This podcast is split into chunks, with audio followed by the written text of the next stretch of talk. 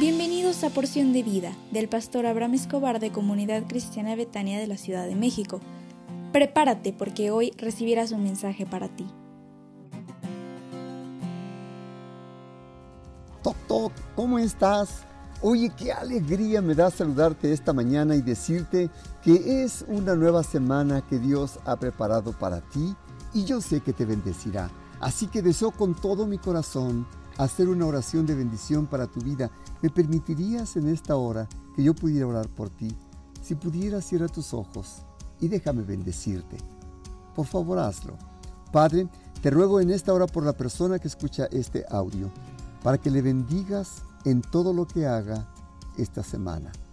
Y tú que estás escuchando este audio, te digo, el Señor nuestro Dios te bendiga y te renueve de día en día, que seas prosperado, prosperada, en donde pongas tu mano, y que el Señor envíe a su ángel para bendecirte, protegerte, cuidarte de todos tus adversarios y que te cuide en todos tus caminos, y que te conceda gracia, sabiduría y revelación para salir exitoso, exitosa en todas las cosas que emprendas en el nombre del Señor Jesús.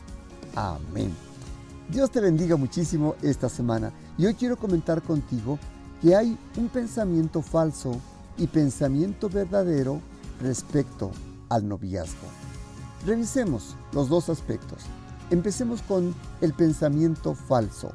Algunos dicen, necesito la seducción para atrapar a mi novio o a mi novia. Y tú tienes que saber que hay tres técnicas en los muchachos.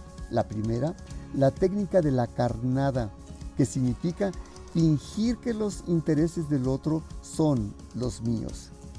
En verdad me interesa ese chico o esa chica, tú lo dices, pero la verdad es que no es cierto.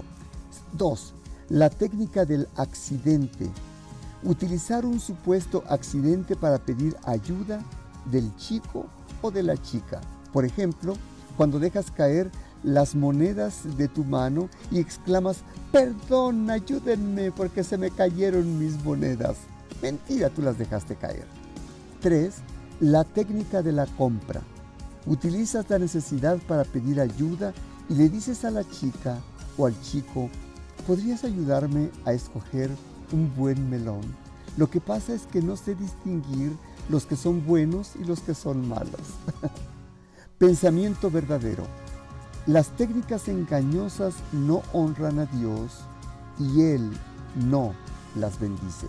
El Salmo 119, 29 dice, Aparta de mí el camino de la mentira y en tu misericordia concédeme tu ley. Sigamos revisando. Un pensamiento falso. Me siento culpable porque voy a la iglesia o al estudio bíblico con la esperanza de encontrar novio o novia. Quiero desenmascarar este pensamiento falso y voy a poner en ti el pensamiento verdadero. Dios desea que conozcas y te relaciones con otros chicos o chicas cristianos. ¿Y qué mejor lugar para encontrar personas adecuadas que es en la iglesia o en los estudios bíblicos? ¿No lo crees? Así que ahora di, voy a la iglesia y ojalá y que Dios me conceda la chica o el chico que estoy esperando. Pensamiento falso. Si me caso con un incrédulo o con una incrédula, Dios me usará para cambiarla o cambiarlo. Pensamiento de verdad. No existe esa garantía. La Biblia no apoya los matrimonios para evangelizar ni casarse con una persona para hacerla creyente. Supongamos que te unes a un yugo desigual con un incrédulo. Y si él o ella no quieren ser cristianos y se dirigen a las tinieblas, entonces yo te pregunto, ¿a dónde irás tú? ¿Irás a las mismas tinieblas? Y si él vive lejos de Dios o ella, ¿a dónde irás tú? ¿Te alejarás de Dios? Cuida tu corazón y fíjate con quién vas a unirte en tu vida personal. Y las de la iglesia son mucho mejores que los que están por fuera. Hoy es lunes y tendremos una reunión de escuela de líderes a las 19 horas y si tienes deseos de servir y aún no formas parte de, esta, de esta actividad, asiste a la escuela de líderes, te esperamos con mucho cariño y descubrirás todo lo que Dios tiene para ti.